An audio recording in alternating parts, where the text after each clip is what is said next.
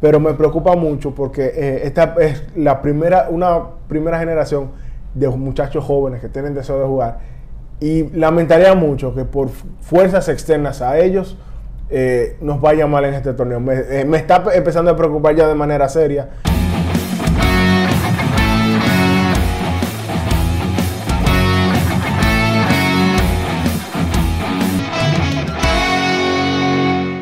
Y sí, seguimos con el, con el podcast del fanático. Saludos de Telemín, Carlos Moreta, Juan en los controles. Señores, eh, Tenemos una edición especial 2 por 1 para ustedes. Sí, sí, para ustedes, para que no se quejen de uno, Dios mío. Cuando nos desaparezcamos por cuatro meses, tengan por lo menos un par de episodios como. Para que lo vean. Señores, vamos a hablar del, del tema que va a estar en boga de los siglos de los siglos y hasta que se termine. Es el clásico mundial de béisbol. Hay de todo, hay entusiasmos, hemos retrocedido muchas cosas del clásico, pero bueno, vamos a empezar por, por, por la tangente. 18 dominicanos, de acuerdo con el gerente general, amigo de Salud Motos Telemín, Nelson Y Cruz, right field titular, Nelson Cruz. Oh, señor. impedidos de participar en, o que tienen restricciones. Según eso fue lo que, lo que dijeron. Sin revelar nombres, Sin revelar nombres hay 18. Y yo creo que, que, que empezamos mal. empezamos mal. El clásico mundial, por ejemplo, Em- permiso, empezamos mal desde un principio con el tema de la, de- del drama de quién iba a ser el, el gerente, de El quién iba a manager. ser el manager, de quiénes, cuáles iban a ser los jugadores que iban a estar disponibles. quiénes iban a controlar si era la FEDOBE o era la Liga o era el Senado. Empe- desde el principio todo estuvo mal, todo te daba como te dejaba, Te daba como, un, como, un, como un- con un mal sabor de boca. Y luego llega esta noticia, que a pesar de luego de que de todo eso que hablamos, pues anuncia a Nelson Cruz, anuncia al amigo del profesor eh, Ronnie Linares como el manager de- de- del equipo. Van anunciando, ju- jugadores van, van anunciando que, que quieren participar, Vladimir Guerrero Jr., Manny Machado, Juan Soto, etcétera. Van anunciando su disponibilidad personal que ellos quieren. Emilio Bonifacio entra roster. No. César Valdés entra roster. Todo bien, ay, por allá, No, dando la información. ¿César Valdés está en el roster? Sí, primero que Bonifacio. César Valdés. En un programa de radio lo dijo el señor gerente. Que César Valdés estaba al igual que estaba Vamos- Wester Rivas. vamos- vamos en a el perder, roster vamos a perder, preliminar vamos a de 50 perder. jugadores. Vamos a perder. Sí, sí, sí. César Valdés, vamos a perder, Wester vamos a, per- Rivas. vamos a perder. Él fue en el, en el 17. Vamos, vamos a perder, vamos a perder. Pero nada, señores, ahí está el asunto con el Clásico Mundial de Béisbol. Volvemos a algo que en, lo- en la última edición, previa a la pandemia, en 2017, se había mejorado un poco. Se ha vuelto otra vez para atrás con relación a ese, a esos asuntos de los permisos, que resulta ser contraproducente, porque este, a contrario de otros, sí es un torneo sancionado por la MLB y que es de ellos, simplemente se lo inventaron ellos. Y más allá de, de- o sea, es contraproducente, pero ta- pero también contradictorio, porque a pesar de que ya lo que dijimos, eh, todo, todo empezaba por lo menos a coger ritmo el equipo, se, te- se estaban manejando por lo menos nombres tentativos, alineaciones tentativas, todo el mundo ya estaba armando su equipo. Y, lue- y luego sale Nelson Cruz y dice que ningún equipo tenía objeciones ni restricciones para los jugadores que estaban en la lista, por lo menos preliminar, que, que manejaban de manera interna, tanto él como Rodney y Fedor. Y luego pasa esto. Luego la de- primero lo Perdón. del Castillo, después el asunto aquel que no se sabe en qué paró, Lo de Stanley lo de Marte. Stanley ¿Y Marte, ¿Quién lo sacó? Pregunta él. que quién Sí, lo sacó. Porque luego dice, sale eso y él mismo viene a desmentir, pero yo estoy sano, yo quiero jugar. ¿Cómo así que yo no voy a estar disponible? Entonces ahí está el asunto también que te, te Ronald Acuña Jr. con Venezuela, que, que hay, aparentemente una de las reglas es que si el, equi- si el jugador pasó más de Que si tuvo 50 algún- días en, en la lista nacional, 30, 40 días, eh, ti- tiene, puede ser llamado a capítulo por sus equipos. La decisión lo pueden tomar, los equipos pueden hacer una O reclamación sea, formal. parte de lo que Y de manera unidireccional, Parte de lo que pues. estuvo informando exacto. Nelson Cruz a medios es que jugadores que eh, pasaron un proceso de lesiones, lo que se hará es que con un médico independiente, dígase MLB o la federación, se estarán evaluando a esos jugadores para ver que ese médico puede definir en torno a la salud de ellos para que participen en el clásico. Y otra cosa es que eh, equipos que creo que son entre 15 o 12 jugadores de un mismo equipo que vayan al clásico, pues el equipo puede tener la potestad de decir no, fulano no va porque de mi equipo están yendo ya muchos al evento y como tal yo tengo un plan para esos jugadores en el sprint training. Entonces, esas son cosas que pasan, que seguimos estando en esta página.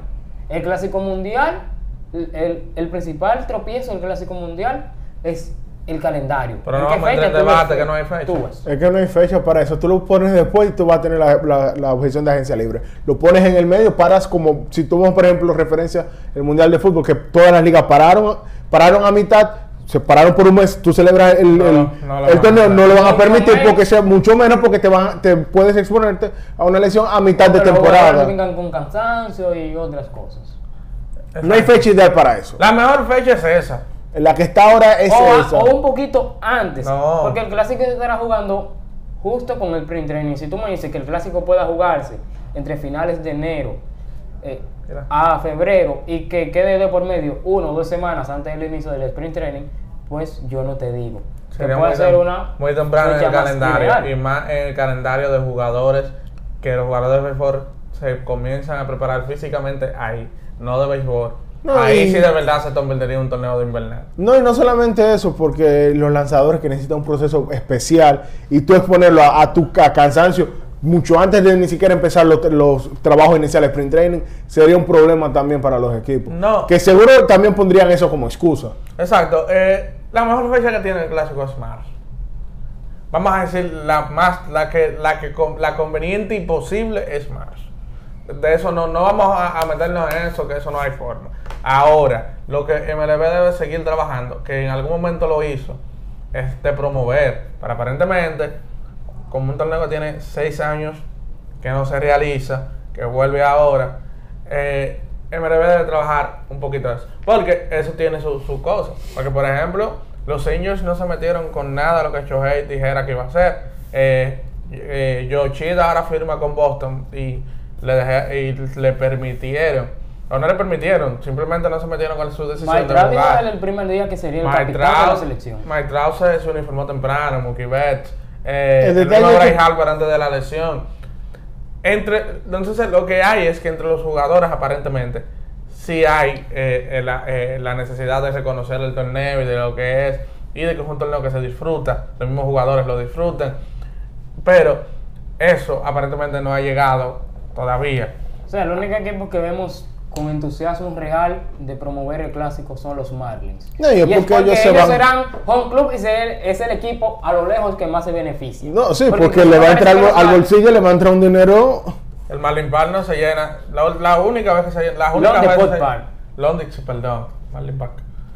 La única vez que ese play se, se, se ha llenado ha sido en, en Clásicos Mundial. Y más ahora. Ahora todo el evento, primera ronda, eh, segunda ronda, semifinales y finales, va a ser en Miami debido al éxito, que ha, ha sido la mejor plaza. No, y también creo que eh, si algo ha mejorado el clásico ha sido con la organización.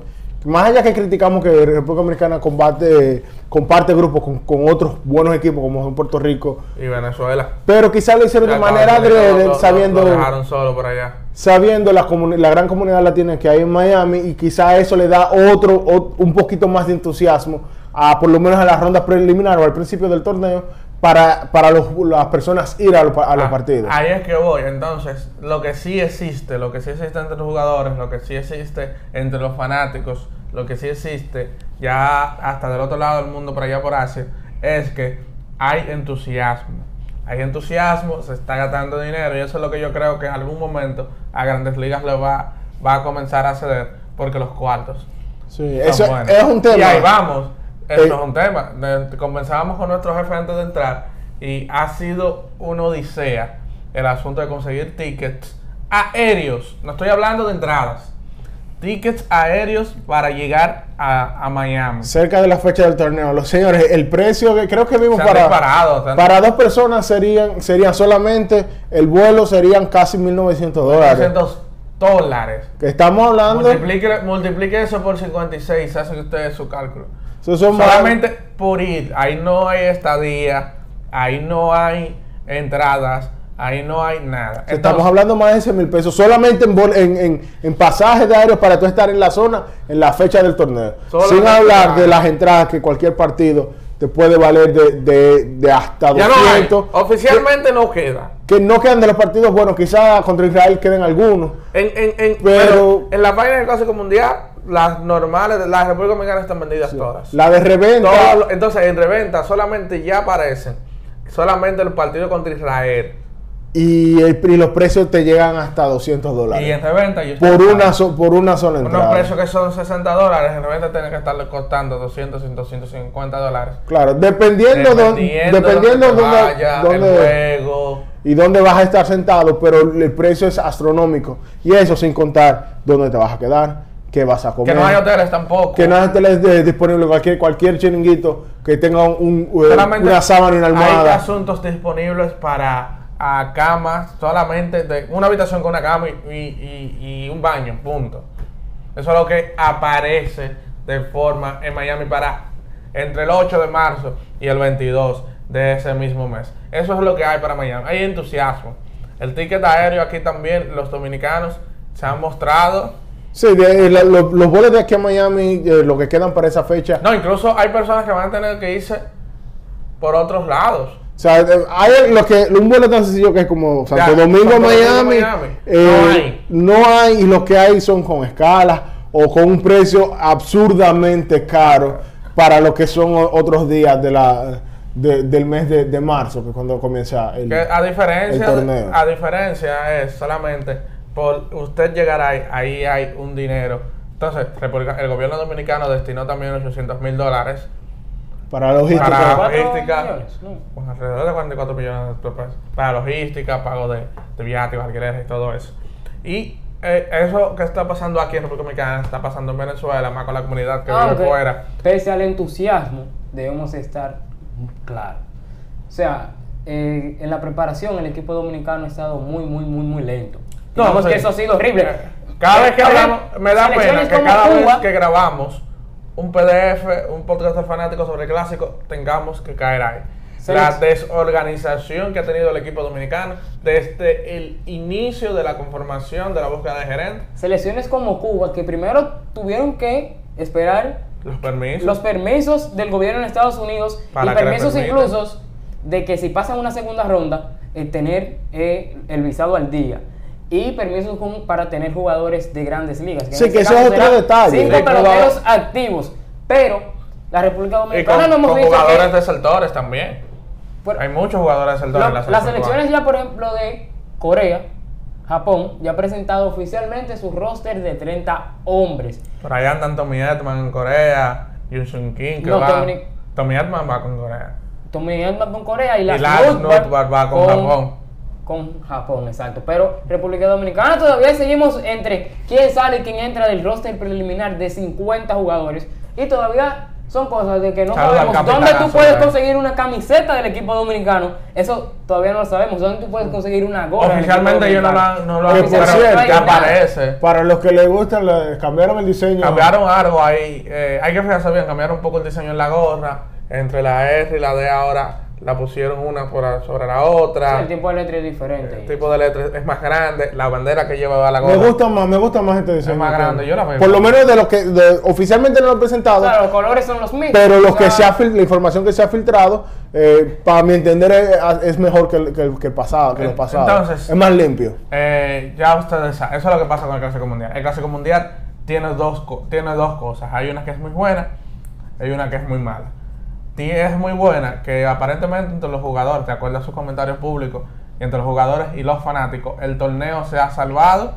Y es un punto, señores, vamos a ser claros, eso fue un torneo que luego de la edición de 2009 se Estaba en peligro. Estaba en peligro. Estaba en peligro. Le cambiaron de 3 años a 4 años la duración para que no coincida con los ciclos olímpicos.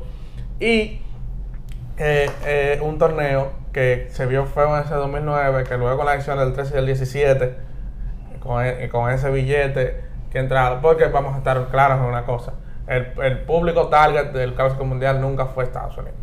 Nunca, ni siquiera desde que inició. Ahora, ¿qué ha salvado ese torneo? Que en las últimas dos ediciones previas a esta, los fanáticos estadounidenses sí se han inmerso Y que en- Estados Unidos ganó. y que Estados Unidos ganó en el O sea, 2017. Sí, y es un béisbol como- diferente al que ellos están acostumbrados a ver. Eh, hay, que, hay que decirlo como, como es. Por lo menos en la parte de- del entusiasmo que muestran los jugadores. el, el béisbol en Estados Unidos es más, Conservador, por no más decir otra palabra. religión que otra cosa. En América Latina el béisbol es una fiesta. Una pasión, es, Es es algo. pasión, se nace con eso. En Asia el béisbol es ley y orden, batuta y constitución, todo derecho, correcto y como se debe jugar, pero también vienen con cierto entusiasmo y pasión. Son estilos de juegos diferentes, de la forma que todo el mundo lo juega, y eso ha, le ha dado un saborcito medio extra con relación a los fanáticos estadounidenses que ya se han inmerso en ese, en ese can del Clásico Mundial de Béisbol, que para mí es un torneo muy bueno, a mí, vo- voy a hablar de- más de fanático que otra cosa, que un análisis objetivo. A mí es un torneo que me encanta. Desde la primera O edición. sea, yo sigo viendo el video del jonrón de Nelson Cruz en Miami. El Los- jonrón de Nelson los Cruz, pelos. el hit de La flecha de- ¿Cuán- ¿Cuántos años tenían en ese torneo? En el 17. El 17. 12 años. O sea, que para el 13 tú tenías. No. Tú no te acuerdas. Yo me acuerdo de poca cosa. Del de lo que yo me acuerdo es porque ha sido una imagen que todavía la seguimos viendo de la flecha de Fernando Roque. Exacto. En el último Y partido. el plátano mareado. Eh, es lo que digo. Sí. eh, Le- Ellos mejoraron ahora la logística, todo va a ser en Miami. Una decisión. Sí, la organización, en eso, la, eh, eh, a, los, a los organizadores sí hay que aplaudirle en ese sentido. Ellos han, han podido hay- ir manejando, han identificado negociar. donde el torneo funciona. Y eso en parte hay al Marlins Park. Yo no dudo que pues, tan pronto como una próxima edición vuelva a la costa oeste, porque los cuartos de Hollywood hay que tenerlos. Pero hay que maxim en un torneo que va a ser por la primera vez en seis años y que es un torneo que podría decidir el futuro del evento, Hay que irse por donde funciona. y, hay que maximizarlo al máximo. El Sí. Clásico Mundial de Béisbol Antes de irnos, yo realmente eh, tengo, me preocupa mucho todo esto. Más allá de, de lo que hemos criticado, que no lo hacemos por gusto, ¿no? Porque no, no- porque no, disfrutamos ver a los nuestros eh, fallar, pero me preocupa mucho porque eh, esta es la primera, una primera generación de muchachos jóvenes que tienen deseo de jugar.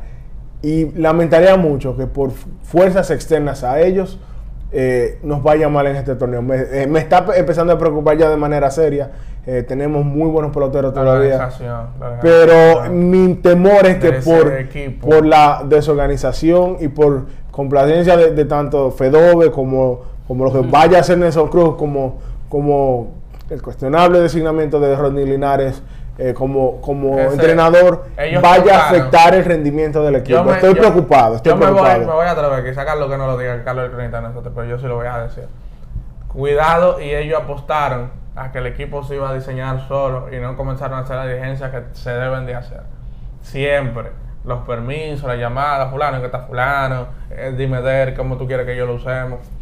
Por ejemplo, me remonto al 3. A cuando le dijeron, tú tienes un juego, ah, no, un juego perfecto. Pero eso se supo porque se llamó, se preguntó, se gerenció énfasis ahí en la palabrita que al señor Nelson Cruz le ha quedado grande porque él sale la información de los 18 jugadores y no hace un mes, no hace dos meses, él decía que no había nadie con impedimentos. Que las cosas pueden cambiar perfectamente. Sí, pero eso, eso sabes tú, que él, las diligencias con los equipos, no las hizo. Bueno, Al hablar con los equipos no lo hizo y ese asunto del Clásico Mundial podría tener dos cosas, que nos vaya muy bien, que nos vaya muy mal. Es más, la última vez que yo vi una descripción así, que la recuerdo, y la recuerdo porque una cosa que todavía me saca lágrimas, fue lo que pasó en el 2009. Sí. Con todo y más todo lo extra que llegó ahí. Ojalá no sea así, ojalá este no sea el caso, pero ese es mi mala espina. Ese fue el podcast del fanático. Suscríbase al canal porque en estos días viene mucho contenido. O intentaremos, ¿no? Seguir eh, el paso a paso del De la Clásico Serie del Mundial Caribe. y de la Serie del Caribe Vamos. con todo lo que vaya surgiendo. Como hagamos la cobertura de hacer Caribe así, o por lo menos parecido va a ser la de Clásico Sí. Mundial. Eh, cualquier cosa nueva que salga del Clásico Mundial, pues por aquí le estaremos Sí, informando. usted va a estar aquí. Este es un torneo pro clásico mundial y por eso que usted no ve criticándolo tanto. Señores, compren su viaje. Si, si usted no lo compró, Sí, si, no lo compra- si no lo compra en diciembre, está peligrando. Fácilmente se quedó. Señores, podcast del fanático, bye bye.